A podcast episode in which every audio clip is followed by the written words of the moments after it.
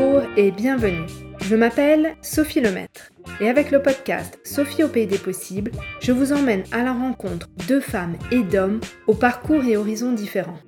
Leur point commun Combattre la corruption et l'évasion fiscale pour un monde meilleur, plus juste et plus éthique. Parce qu'il ne s'agit pas uniquement de rêver d'un autre monde, et parce qu'il est possible de changer les choses, rejoignez-moi au pays des possibles. Pour ce nouvel épisode, j'ai eu le plaisir de recevoir le sociologue français spécialiste des questions de délinquance économique et financière, Pierre Lascombe. Pierre Lascombe travaille sur ces sujets depuis les années 70. C'est vraiment un expert du sujet. Avec Pierre Lascombe, nous avons discuté du rôle des élites économiques et des élites dirigeantes et leur rapport au droit, à la morale et à la justice dans tout ce qui est en lien avec la corruption l'évasion fiscale et le blanchiment. Avec Pierre Lascombe, nous avons discuté des différents thèmes abordés dans son dernier ouvrage intitulé L'économie morale des élites dirigeantes, paru en 2022 et que je vous invite à lire. J'espère que cet épisode et cet entretien avec Pierre Lascombe vous apportera un nouveau regard sur nos élites. Bonne écoute. Bonjour Pierre Lascoum, merci d'être avec nous aujourd'hui pour nous parler de vos travaux de recherche. Vous êtes sociologue, directeur de recherche émérite au Centre d'études européennes et de politique comparée de Sciences Po et directeur de recherche émérite au CNRS. Vous avez publié de nombreux ouvrages et articles dans des revues scientifiques. Pour n'en citer que quelques-uns, Les Sentinelles de l'argent sale en 2009, Sociologie des élites délinquantes en 2014, ou encore L'économie morale des élites dirigeantes paru en 2022, que j'ai d'ailleurs avec moi. Un de vos thèmes de recherche de prédilection est la délinquance économique et financière, ce qu'on appelle aussi la criminalité en col blanc, white collar crime, dans les pays anglophones. Pourquoi avoir choisi de travailler sur ce sujet de délinquance économique et financière et pourriez-vous nous rappeler ce que cela regroupe? La raison est très simple, c'est que j'ai une formation en sociologie et en droit.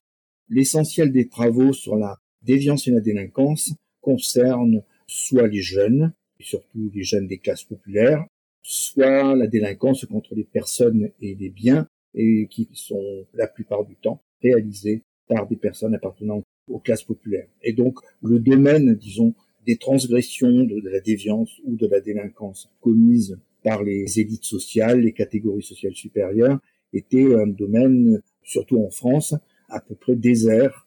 Quand je dis désert, c'est surtout en termes de recherche concrète, de recherche empirique, d'enquête. Il y a bien sûr beaucoup de livres, genre les best-sellers journalistiques, ce sont, on dire, des essais d'auteurs, mais ce ne sont pas des enquêtes au sens propre, ou bien il y avait des travaux sur des grandes affaires, par exemple beaucoup d'historiens, enfin un certain nombre d'historiens ont travaillé sur le scandale de Panama ou sur la période récente. Il y a pas mal de travaux qui portent sur l'évolution des lois contre le blanchiment en matière de stupéfiants.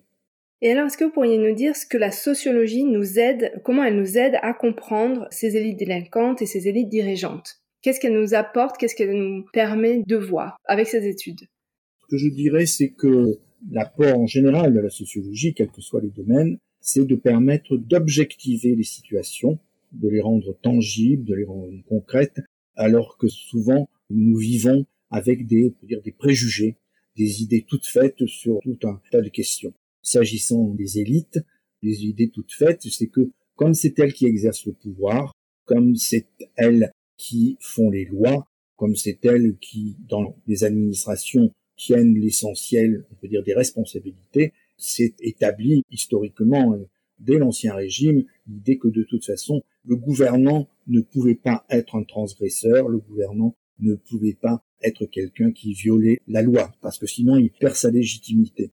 Donc je pense que c'est pour cela que beaucoup de gens, et qu'il y a eu des tas d'enquêtes là-dessus, on appelle ça des échelles de gravité ou des échelles de gravité de la criminalité, quand on fait passer ce genre de tests, on voit bien que ceux qui passent toujours en premier ce sont les atteintes violentes contre les personnes, ensuite les atteintes violentes contre les biens, les cambriolages, des choses comme ça. Et puis après, il y a des choses comme le terrorisme, par exemple, et des domaines comme les atteintes à l'environnement, les atteintes à la consommation, même si aujourd'hui, il n'y a pas d'enquête récente sur ça. Je pense qu'aujourd'hui, au moins pour l'environnement, c'est perçu encore comme un peu plus grave. Mais c'est pas du tout évident que ce soit perçu même comme de la criminalité. Vous voyez, ça va être perçu comme une déviance ou comme une transgression. Et alors quand ce qui concerne les formes de délinquance, de déviance commises par les élites, ça n'apparaît en bas de toutes les échelles, pour plusieurs raisons. D'une part, on pense aux entreprises, donc les entreprises, même si elles n'ont pas globalement une très bonne image, en même temps, c'est des pourvoyeurs d'emplois, c'est des pourvoyeurs de biens à la consommation, etc. L'utilité des entreprises passe toujours avant la perception, on peut dire, des transgressions qu'elles commettent au droit de la consommation, au droit du travail, etc. Et en ce qui concerne les élites politiques, je vous donne un exemple. Il a fallu euh, attendre le milieu des années 80, 1980, pour que toute une série de questions sur le financement des partis politiques, sur tout ce que permettaient les différentes formes de corruption, de versement de pots de vin, provoquaient, je dire, comme rupture d'égalité dans les marchés publics, etc. Donc il n'y a que depuis, je dire aujourd'hui, 35 ans, que les actes irréguliers commis par les acteurs politiques commencent à être vus comme des actions problématiques. Oui, d'ailleurs, on peut peut-être rappeler que c'était jusqu'au milieu des années 90, les entreprises pouvaient déduire les pots de vin qu'elles versaient à l'étranger dans le cadre de leurs impôts. Donc on voit bien l'évolution des pratiques en 20 ans. Comment est-ce que vous avez mené vos travaux de recherche? En tant que sociologue, vous organisez des entretiens, des discussions Est-ce que c'est plutôt de l'observation? Est-ce que vous pourriez nous dire un peu plus concrètement comment vous menez votre travail?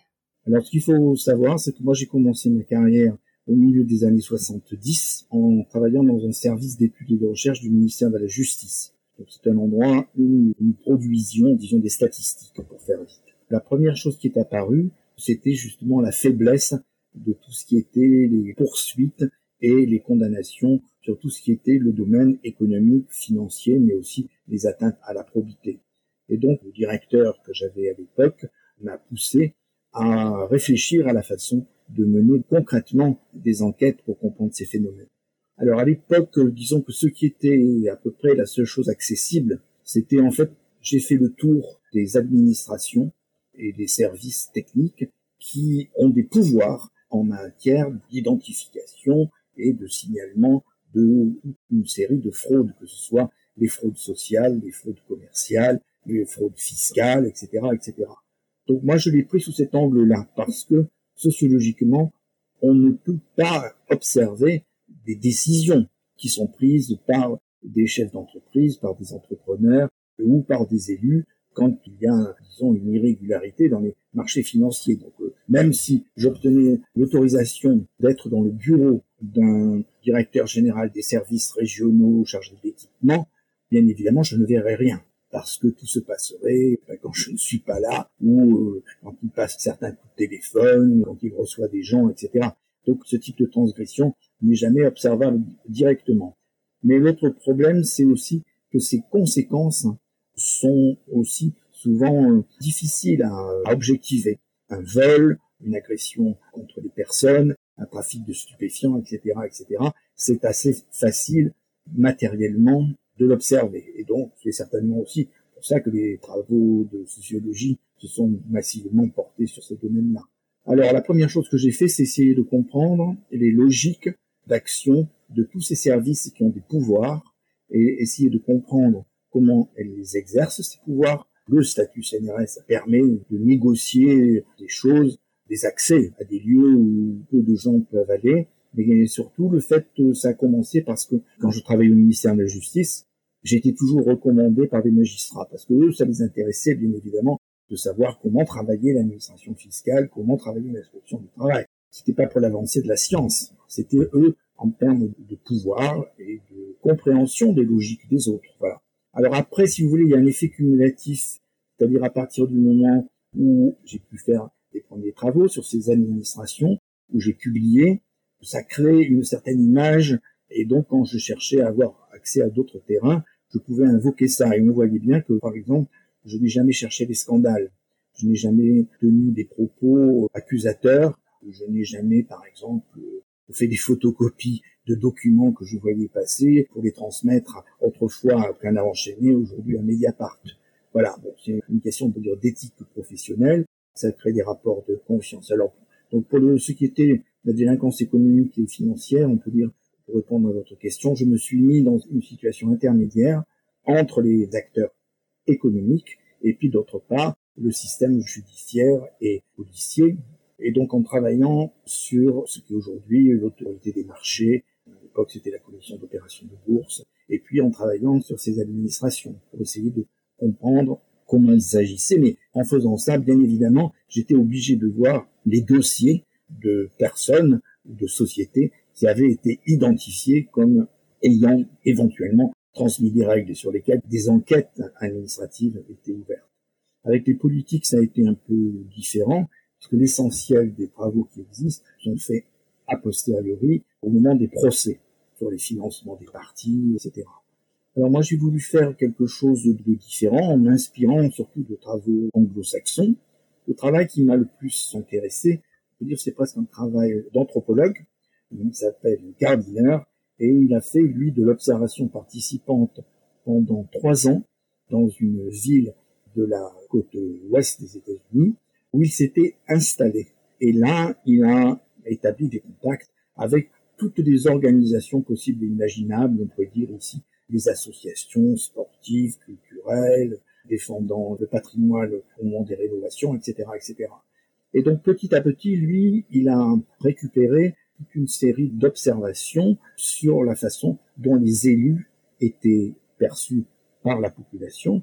Et deuxièmement, on lui racontait bien évidemment, vous voyez, imaginez quelqu'un qui fait de l'observation participante pendant trois ans à Levallois-Perret, du moins qui c'était il y a dix ans, il aurait finalement forcément appris des choses sur la ville et sur le comportement des dirigeants. Et également, il avait choisi sa période parce qu'il y avait au milieu de son séjour des élections municipales et c'est aussi un moment où beaucoup de choses sortent. Donc il a regardé les alliances, etc. Moi, j'ai eu la possibilité de faire trois choses.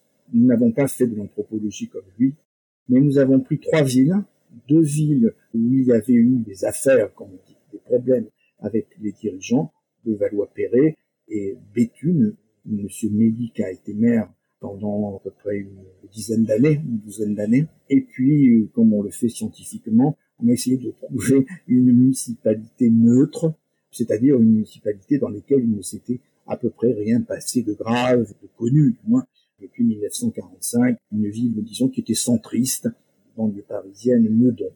Et là, nous avons fait, en fait, en raccourci, la même enquête que Gardiner, c'est-à-dire nous avons essayé de rencontrer tous les groupes euh, sociaux organisés, les associations, les partis, les personnes qui étaient également des membres du conseil municipal, des anciens élus, etc.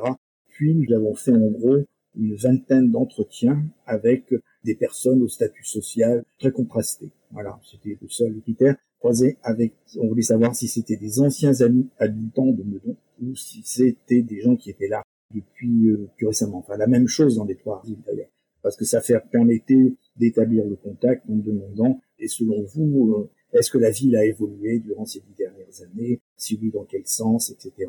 Bien si des gens étaient arrivés récemment, on dit mais pourquoi est-ce que vous êtes venu à Levallois-Perret ou à Béthune euh, Voilà. Ça, ça a été très intéressant, très instructif sur les représentations des élus et également sur la façon dont les citoyens ordinaires qualifie les abus de fonction éventuels ou les transgressions. Qu'est-ce qui pose problème aux gens Nous avons fait, puisque là, à cette époque-là, j'étais à Sciences Po en répondant à des appels d'offres, j'ai pu avoir suffisamment de fonds pour faire une très grosse enquête quantitative avec toute l'équipe de statisticiens qu'il y a ici, et nous avons construit une population représentative de près de 2000 personnes, France entière. Là, on cherchait à faire trois choses. Il y avait une première partie d'un questionnaire qui portait sur, on peut dire, le positionnement des gens, sur les normes et les valeurs qu'elles partageaient. Une deuxième partie qui portait sur leur vision des institutions sociales, en termes de confiance, défiance, leur efficacité, etc. Des institutions de tout type, depuis la présidence de la République jusqu'à des conférences de citoyens, des choses comme ça. Et puis il y avait une troisième partie où on en venait, je peux dire, au fait, qui était en fait une présentation de toute une série de transgressions qui allait depuis des choses qui n'étaient pas objectivement ou juridiquement répréhensibles jusqu'à des choses très graves, pas des atteintes aux personnes qui peuvent jusque-là, mais en fait des versements de des actes de corruption qui sont de très haut niveau pour obtenir des marchés pour financer la campagne d'un élu, etc. Et on demandait aux personnes de noter ces comportements et de les classer. Ça nous a permis de pouvoir mettre en relation les perceptions de gravité qu'elles avaient des comportements avec d'une part leur image des institutions et d'autre part leur notion, disons, morale et normative. Troisième chose, nous avons fait des focus group. C'est une méthode qui est beaucoup utilisée dans le marketing et des choses comme ça, mais en fait qui à l'origine était une démarche de sciences sociales et se pratique peu parce que c'est simplement très difficile à monter. il faut avoir des, échantillons représentatifs de personnes, il faut arriver à les regrouper. Enfin voilà, c'est vraiment tout un, travail très particulier. Nous allons faire une douzaine et avant il y en avait quatre qui étaient des essais pour tester notre grille et surtout notre façon d'animer le groupe. Dans les focus group, nous présentions aux gens des cartes sur lesquelles étaient inscrits des scénarios du type de ceux dont j'ai parlé, qui étaient dans la troisième partie de l'enquête, c'est-à-dire des comportements qui étaient gradués depuis des choses bénignes jusqu'à des comportements très. Eh bien, merci beaucoup de nous avoir expliqué les différentes étapes et méthodes que vous avez appliquées. Dans vos différents ouvrages, vous montrez que ces élites, qu'elles soient politiques ou économiques, échappent aux sanctions. Pourriez-vous nous dire pourquoi ces poursuites et condamnations sont si faibles, contrairement à la criminalité qui serait plus classique, comme le trafic de drogue ou les atteintes physiques à la personne? C'est une question essentielle, évidemment très compliquée à traiter. On peut dire que ce qui fait la différence ou l'originalité de tous ces comportements transgressifs commis par les élites, c'est d'abord leur faible visibilité. C'est que contrairement les exemples que j'ai donnés avant, a des choses qui la plupart du temps ne se voient pas. S'il n'y a pas de contrôle fait par l'administration, s'il n'y a pas de plainte faite par quelqu'un, le comportement n'apparaît pas. La deuxième chose, c'est que tous les appareils de contrôle qui existent, que ce soit l'inspection du travail, dans le domaine de l'environnement, dans le domaine fiscal, etc., la logique, c'est pas propre à la France, qui domine la façon de travailler d'agir et plutôt ils cherchent pas à sanctionner, ils cherchent pas à punir. Leur objectif principal est de discipliner, c'est-à-dire de faire évoluer les comportements, d'avoir une action pédagogique, d'expliquer, etc., etc. C'est-à-dire que pour eux, ce qui est au premier plan, c'est pas du tout une définition de la gravité, mais c'est est-ce que le sujet qui est en face de moi, est-ce qu'il est amendable ou pas Et avant d'ailleurs que l'on décide que quelqu'un n'est pas amendable, il faut souvent beaucoup de temps. Il faut que la personne vraiment récidive un nombre important de fois. Et par exemple, une chose que j'ai pu montrer, en particulier en matière de droit du travail ou en matière d'environnement, c'est que, vous voyez, il y a un déplacement complet, c'est-à-dire que pour, dans ces cas-là, le fait de dresser un procès verbal qui est simplement un constat est déjà perçu la plupart du temps par ces agents comme une sanction.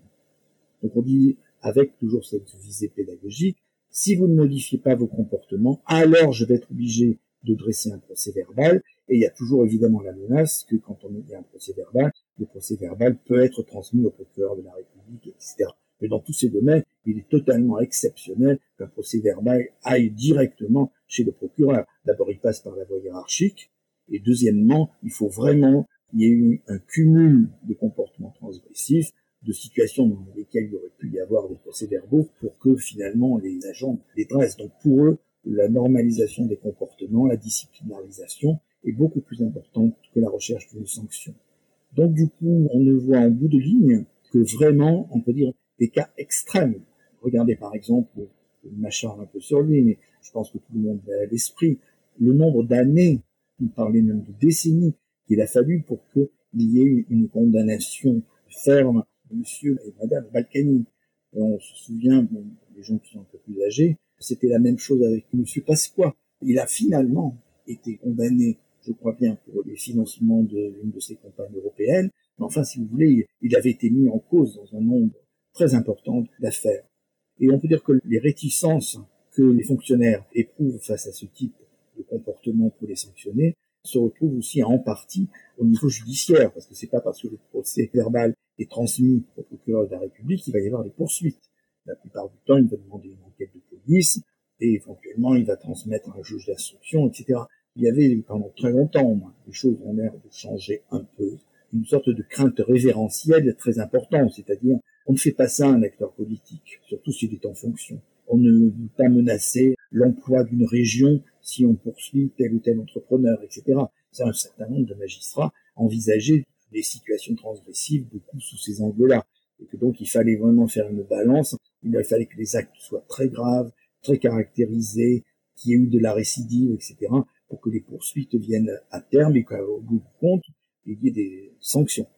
Il y a une autre chose aussi que j'ai remarqué, c'est que s'il une enquête, très souvent, en fait, cela se termine par un accord qui est négocié entre la personne qui fait l'objet de l'enquête ou l'entreprise et la justice. On appelle souvent ça la justice négociée. Est-ce que vous pourriez me donner votre regard sur ces accords négociés? Est-ce qu'il n'y a pas un risque finalement qu'on ait une justice à deux vitesses et une distinction entre les différents justiciables et les citoyens avec euh, ces acteurs économiques et ces acteurs politiques? Pour l'instant, ça ne s'applique qu'aux acteurs politiques, mais aussi aux fraudeurs fiscaux. Bien sûr, c'est quelque chose qui m'a intéressé, sur lequel j'ai investigué un peu. Le parquet national financier, à ce jour, c'est-à-dire en une dizaine d'années, n'a prononcé que de 18 conventions judiciaires d'intérêt public. Donc ces CGIP sont quand même l'exception. Et elles ont été jusqu'à présent réservées à des cas, on peut dire, énormes. C'est-à-dire, par exemple, les poursuites qui ont été menées contre les banques suisses, le Crédit Suisse, etc. Et il y a des moments où le parquet proposait une convention judiciaire d'intérêt public et comme ça doit être, disons, validé par un juge du siège, le juge du siège le refuse, considère qu'il y a une telle gravité qu'il est nécessaire de renvoyer les personnes devant le tribunal. C'est ce qui est arrivé à M. Bolloré pour des opérations menées en Afrique. Ce qui est intéressant de voir, c'est que c'est quand même la tendance, puisque on le voit depuis la loi de M. Sapin, loi Sapin 2, du début des années 2000, d'abord le domaine d'application de ces CGIP a été progressivement étendu. Donc la première extension, c'est qu'on l'a appliqué pour la fraude fiscale. Et plus étonnamment, l'été dernier, cette possibilité a également été donnée aux magistrats en matière d'atteinte à l'environnement. C'est-à-dire qu'une très grosse pollution, quelque chose d'énorme, par exemple comme le naufrage d'un pétrolier ou quelque chose comme ça, où l'entreprise aurait été responsable, pourrait bénéficier d'une convention judiciaire d'intérêt public. Ceux qui soutiennent cette mesure y voient deux avantages. Le premier, c'est la rapidité, parce que dans ces cas-là, ça dure, disons, quelques années, deux, trois ans maximum. Et ce sont des enquêtes menées par les procureurs. Pas besoin d'instruction, pas besoin d'expertise, etc., etc. Donc on gagne beaucoup de temps. Et puis il y a ensuite la certitude de la peine, puisqu'on sait que ça va se terminer par une très grosse amende et des engagements de mise en conformité. Et puis le deuxième avantage, la période néolibérale, où la valeur économique, la valeur marchande est la valeur la plus importante, l'intérêt aussi des CGIP, c'est que ça fait rentrer des sommes très importantes dans les caisses de l'État. Puisque donc, les amendes qui ont été prononcées, même si on a eu peu, il y en a je disais, il y en a eu 18, c'est quand même en millions d'euros. Ce sont des sommes qui ne sont jamais prononcées par la justice ordinaire si l'entreprise concernée était passée devant un juge correctionnel, jamais elle n'aurait obtenu de condamnation à ce niveau-là, ne serait-ce que parce que le code pénal prévoit des fourchettes pour toutes les peines, l'emprisonnement, mais aussi pour les amendes. Et je crois que le montant le plus important, me semble-t-il, c'est de, je sais plus si c'est 200 000 ou 500 000 euros, mais je pense que plutôt 200 000, c'est le haut de la fourchette. Donc ça n'a rien à voir, si vous voulez, avec les sommes qui peuvent être récupérées par les CGIP. Alors maintenant, l'autre facette de cette affaire, c'est que d'une part, on a affaire à une justice qui est quand même extrêmement opaque, puisque d'abord, il n'y a pas de reconnaissance de culpabilité, donc au fond, on ne connaît pas la réalité des transgressions qui ont eu lieu, seuls les procureurs les connaissent. D'autre part, le fait que les arguments qui ont conduit les magistrats à choisir cette option sont aussi réduits au minimum, puisqu'il n'y a pas de jugement public, il n'y a pas de débat, il n'y a pas de témoins, il n'y a pas etc. Donc, on est vraiment dans une opacité, disons, très très grande. Il n'y a que dans la phase finale, il va y avoir une validation parmi les magistrats. Là, il y a une audience, mais les journalistes veillent. Et donc, on a eu, disons, des retours sur ces audiences, mais elles sont très rapides, très réduites, etc. Donc, le magistrat qui préside le tribunal dit simplement s'il est d'accord avec la signature du CGIP ou s'il la refuse. Et il donne quelques éléments, ce que j'ai dit par exemple pour Bolloré, le niveau de gravité de l'affaire nécessiter un procès public. Oui, on n'en sait pas plus. Oui, d'ailleurs, ça donne un peu l'impression que c'est une justice comptable, des amendes énormes, c'est assez attractif, c'est ce qu'on voit aux États-Unis. La question, c'est est-ce que cela permet de changer les comportements? Donc là, on va parler des entreprises, mais si les personnes qui étaient à la tête de l'entreprise sont toujours en poste, etc., donc ça pose un certain nombre de questions. Dans votre dernier ouvrage, L'économie morale des élites dirigeantes, vous consacrez un chapitre sur l'autorégulation économique. Je connaissais euh, les tribunaux de commerce, mais en fait, en lisant votre livre, j'y ai découvert en fait toute la particularité, la singularité de ces tribunaux. Pourriez-vous nous expliquer ce qui en fait un système à part entière et les problématiques que ça peut poser? On peut dire que c'est une forme de justice corporatiste, corporative, ça va être trop critique, qui tire sa légitimité de l'histoire. Je vais pas tout vous raconter, Enfin, ça commence dans l'arbitrage des différents qui opposent les commerçants pendant les foires au Moyen Âge. Voilà. Et donc c'était une justice qui était rendue, même pas une justice, c'était des arbitrages qui étaient rendus par les professionnels pour des professionnels. Malgré, on peut dire, des changements historiques, ce qui est remarquable, c'est que cette forme de justice a survécu à des événements majeurs, comme la Révolution française, il ne faut pas être très pointu en histoire pour savoir que les révolutionnaires, les constituants, ne voulaient plus entendre parler de corporation, ils étaient anticorporatistes, mais ils ont fait une exception pour les tribunaux de commerce.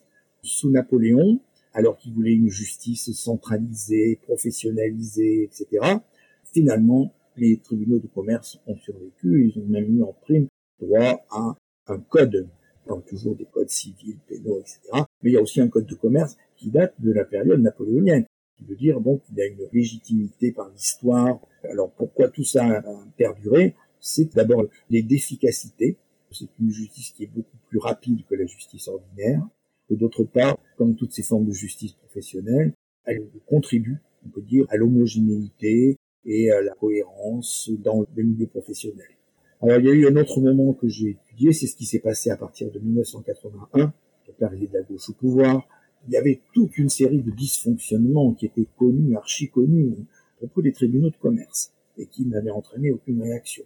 Dans certains tribunaux, les juges qui étaient élus par leur père n'étaient pas des gens compétents, en particulier ils n'étaient pas compétents en droit, et surtout le droit devenant de plus en plus complexe avec le droit des affaires, le droit des sociétés commerciales, etc. Il y avait un gros problème de ce côté-là, et également le fait qu'il y avait des conflits d'intérêts majeurs entre les juges d'un côté, les partis de l'autre. Il y a beaucoup d'histoires autour de ces pratiques qui laissaient entendre que c'était une justice qui à certains moments était tout à fait partiale et privilégiait certains des acteurs au détriment des autres, ce qui n'était pas bon dans la vie économique, puisque il y avait non seulement souvent les salariés étaient en cas de faillite les derniers remboursés, l'accumulation de dettes, il y a des truands en affaires, comme disons des attaques de banques et de trafic de drogue, il y a des gens qui finalement montent des affaires pour faire des faillites et pour récupérer la mise. Donc à partir de 81, il y a eu différentes tentatives menées par des gens, on peut dire, qui ont la réputation d'être de très bons juristes, et puis des gens courageux. Par exemple, Badinter, quand il était député Montebourg, et euh, un des magistrats qui était aussi député, fait une commission d'enquête qui a révélé beaucoup de choses, etc. Ça a été repris sous Guigou, puis euh, sous Madame Tobia, qui n'est pas considérée comme une faible. En fait, voilà, tous les projets de réforme des tribunaux de commerce ont échoué. Et durant l'été, eu les États généraux de la justice. Dans la section justice civile et commerciale, il y a un certain nombre de choses qui ont été dites par des magistrats sur le fonctionnement de la justice sur le tribunal de commerce, et ça a immédiatement déclenché une bronca, une menace de grève, etc. Donc si vous voulez l'explication que l'on peut donner, qui est un peu simpliste, mais que l'on comprendra bien, je pense, de dire que d'abord, c'est une institution qui a la légitimité historique pour elle. Dans la mesure où ils ont traversé toutes les périodes que j'ai énumérées sans dommage, on ne voit pas pourquoi ça changerait aujourd'hui. Ça, c'est la première chose.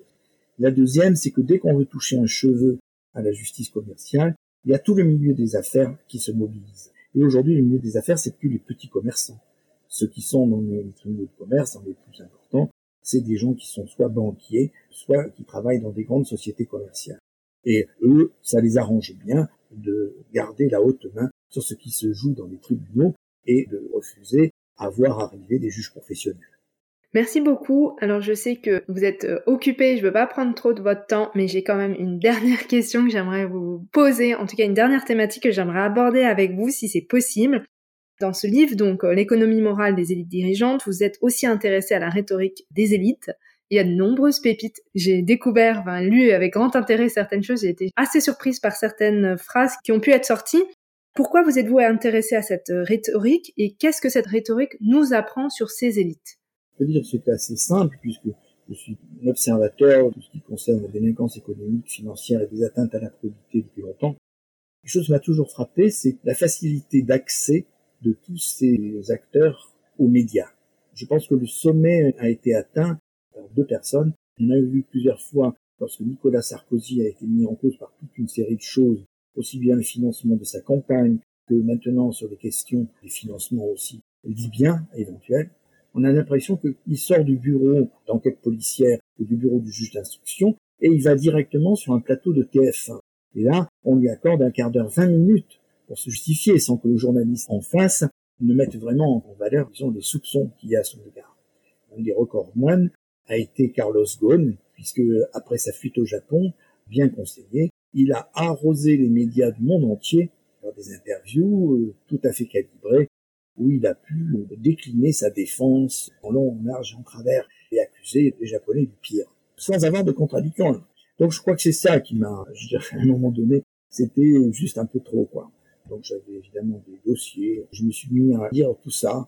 D'abord, une chose qui m'a frappé, c'est que les entreprises aussi communiquent quand elles sont mises en cause. On trouve beaucoup d'argumentaires, eux, ils ont des services de communication, ils sont là pour ça. La com fait son travail. Voilà, donc ce que j'ai voulu, si vous voulez, c'était simplement mettre un peu d'ordre dans tout ça, et puis euh, dégager quatre grandes formes, on peut dire, d'argumentation, de justification, qui ont pour finalité de dédramatiser, de réduire des accusations, montrer que les attaques qui sont portées contre telle personnalité sont disproportionnées. Pour résumer, il y a un peu quatre formes. Il y a d'abord l'attitude de base qui est le déni, mais je vous parle de déni public, c'est-à-dire le fait d'assumer, tout le monde se souvient de Cahuzac, les yeux dans les yeux, je vous le dis, etc.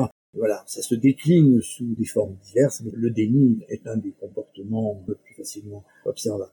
Alors ensuite, je me suis intéressé à deux autres choses, deux autres pratiques, pardon, qui contribuent à complexifier les affaires. La première chose consiste à dire la justice n'a pas compris ce qui s'est passé vraiment. Et moi, je vais vous le dire. Donc cette façon d'ajouter toute une série d'éléments pour dédramatiser, même éventuellement euh, supprimer tout caractère délictueux, comportement drogué.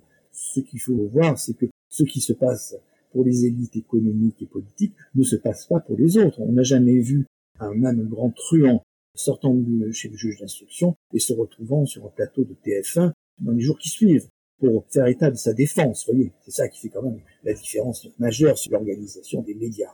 La troisième forme, c'est la déresponsabilisation. Dire oui, oui, c'est passé des choses pas correctes. ça, c'est des banques, la Crédit Suisse, etc. Très bonne là-dedans. Ah oui, non, mais c'était l'ancienne direction. Aujourd'hui, c'est plus comme ça. Aujourd'hui, on a changé de politique. Ou bien, ah non, mais c'est pas la direction qui a failli, c'est les degrés inférieurs. On a l'impression d'entendre Poutine. Avec lui, il n'a aucun problème. Et c'est ses généraux et ses administrations régionales qui font mal le travail. Vous voyez ce genre de déresponsabilisation. Et la quatrième, c'est une forme de banalisation qui consiste à dire, mais je vois pas pourquoi on me cherche des poux sur la tête à moi, alors que tout le monde fait la même chose. Et cette façon de noyer une pratique en la supposant générale et en usant ce qui la met en évidence de s'acharner sur une personne alors qu'il y en a d'autres qui mériteraient autant si ce n'est plus, c'est aussi un comportement très important. Mais je pense que ça rejoint un peu les questions que vous posiez au début, c'est que quand on n'entend pas autre chose, hein, Maintenant, bon, à la télévision, à la radio, il y a quand même toutes ces émissions sur les enquêtes, les vérificateurs, mais c'est très récent, ça doit dater de, je ne sais pas, il y a à peu près 4-5 ans, quelque chose comme ça, peut-être moins. Mais sinon, et il faut voir sur quelle chaîne c'est produit. Ceux qui ne regardent que TF1 et n'écoutent que RTL ou Radio Monte Carlo n'entendent jamais parler de ça. Ça contribue aussi, cette situation-là, à expliquer pourquoi ces transgressions en matière économique et financière et d'atteinte à la probité n'ont pas de visibilité sociale, ne sont pas perçues par les citoyens comme des atteintes graves. Cela, évidemment, se répercute sur la façon dont les administrations et la justice fonctionnent. Écoutez, merci beaucoup. J'invite euh, toutes les personnes qui écouteront l'épisode à lire votre livre qui est accessible. Il n'y a pas besoin d'être euh, expert du sujet pour euh, suivre. Il y a énormément d'exemples. C'est extrêmement riche. C'est fascinant. Il y a certains aspects, on a l'impression un peu de lire comme un roman policier. À nouveau, je vous remercie pour votre temps, votre disponibilité et d'avoir échangé avec moi sur ces thématiques.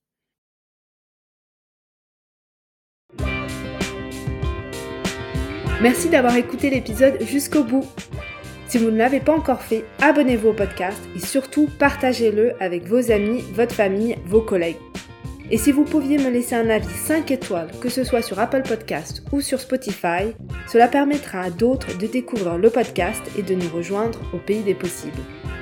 Si vous souhaitez me contacter ou si vous voulez me suggérer des invités, n'hésitez pas, envoyez-moi un email, l'adresse est indiquée dans la description de l'épisode. Je vous dis à bientôt pour un nouvel épisode.